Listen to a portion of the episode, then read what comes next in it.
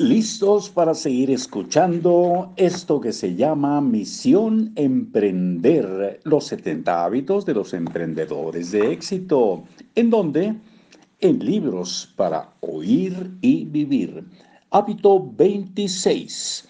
Usa la imaginación, no la experiencia. Una frase de Albert Einstein, solo la imaginación es más importante que el conocimiento. ¿Cuánta gente alardea de un montón de años de experiencia a sus espaldas?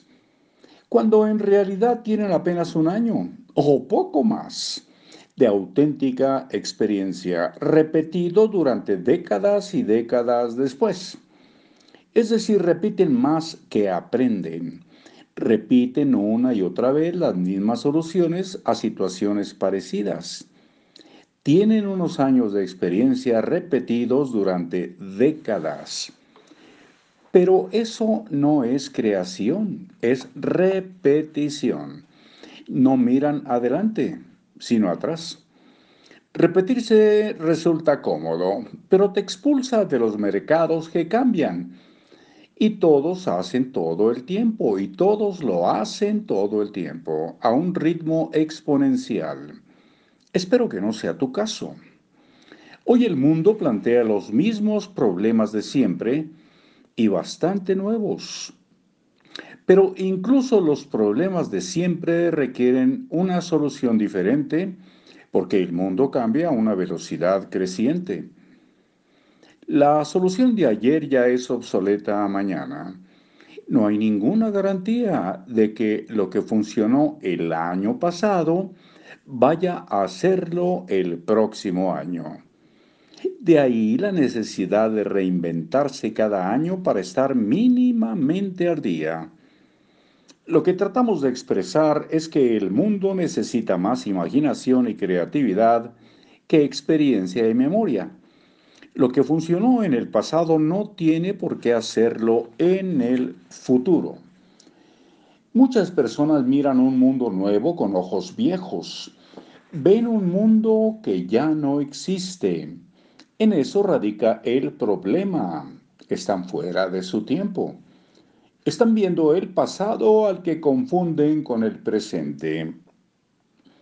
La lástima es que cuando reaccionen ya estarán totalmente desubicados. La experiencia es válida para lo que es aplicable, pero inútil para toda situación nueva en la que no se precisa maestría simplemente porque no existe.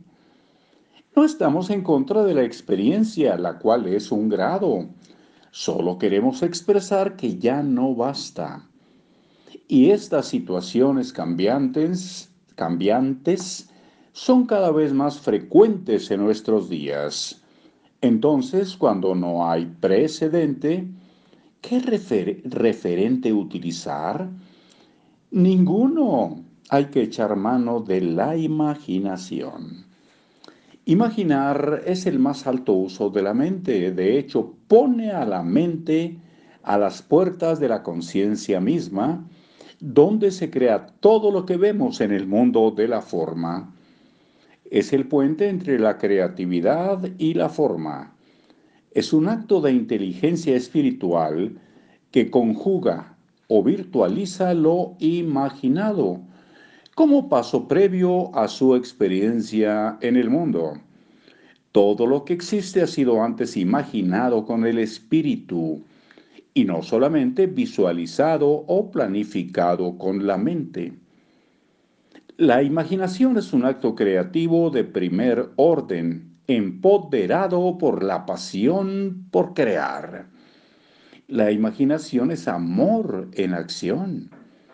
Como emprendedor gestionas una intención y ese deseo creativo que nace en tu espíritu precisa de un canal para ser una realidad objetiva que es tu proyecto.